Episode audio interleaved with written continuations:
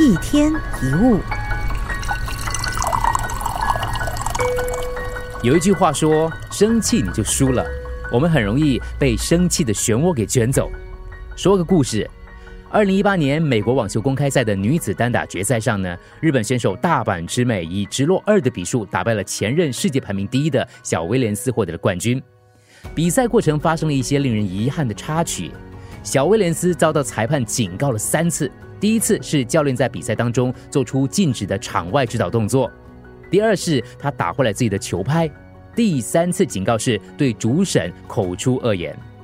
先不说裁判的判断跟小威廉斯的行为是不是正确，其实生气的人很容易就会输。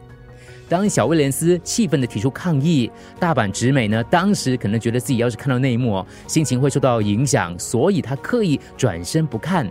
毕竟，如果一激动起来的话，就没有办法冷静的进行比赛了。我们的周围一定也有容易生气的人，可能也是你。那如果是别人的话，请小心，不要跟对方一起变得愤怒起来，因为那样通常都不会有好结果的。一天一物，除了各大 podcast 平台，你也可以通过手机应用程序 Audio 或 UFM 一零零三 SG slash podcast。收听更多一天一物。